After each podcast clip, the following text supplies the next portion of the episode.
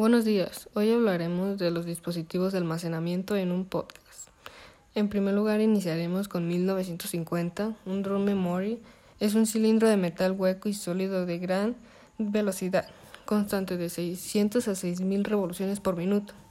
Tiene 10 megabytes de almacenamiento y en segundo lugar tenemos 1960, tarjeta perforadora. Era elaborada en cartulina, sus dimensiones eran de 90 milímetros por 215, lo que equivale a un dólar americano. En 1976, 5.25 Floppy tenía 12 megabytes de almacenamiento, su tamaño de disco era 3.5 pulgadas.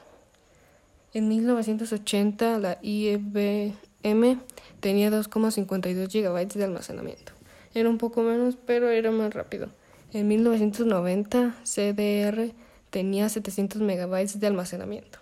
Se pueden grabar en varias sesiones, sin embargo la información agregada no puede ser borrada ni sobrescrita. Es la desventaja que tiene este almacenamiento.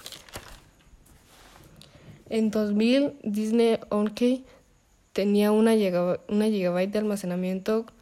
Cuenta con un espacio de almacenamiento flash no, no volátil que retiene los datos y cuenta con un conector USB integrado.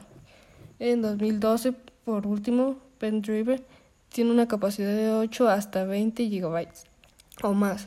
Contiene un minúsculo disco duro en vez de una memoria flash. En conclusión, podemos ver que hay un gran avance por lo que realmente cuando empezamos a sacar los dispositivos de entrada era muy poco almacenamiento, ya que no llegaba ni una gigabyte. Actualmente podemos ver que hay hasta, hasta más de 20 GB de almacenamiento.